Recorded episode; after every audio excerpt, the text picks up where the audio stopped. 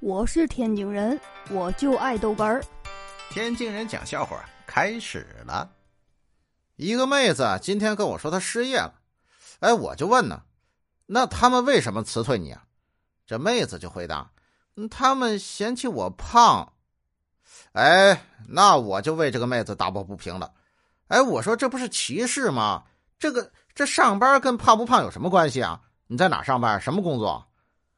哦。我我是按摩店踩背的，啊啊，行吧行吧。哎呦我的妈！现在的孩子们都早熟啊，接触的也多，看的也多，营养也好啊。嗯，性教育很关键。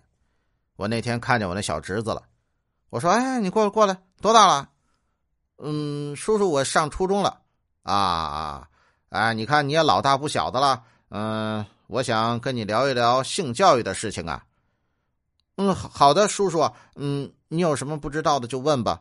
啊，呵，哎呦我的妈！我是天津人，我就爱逗哏儿，欢迎继续收听。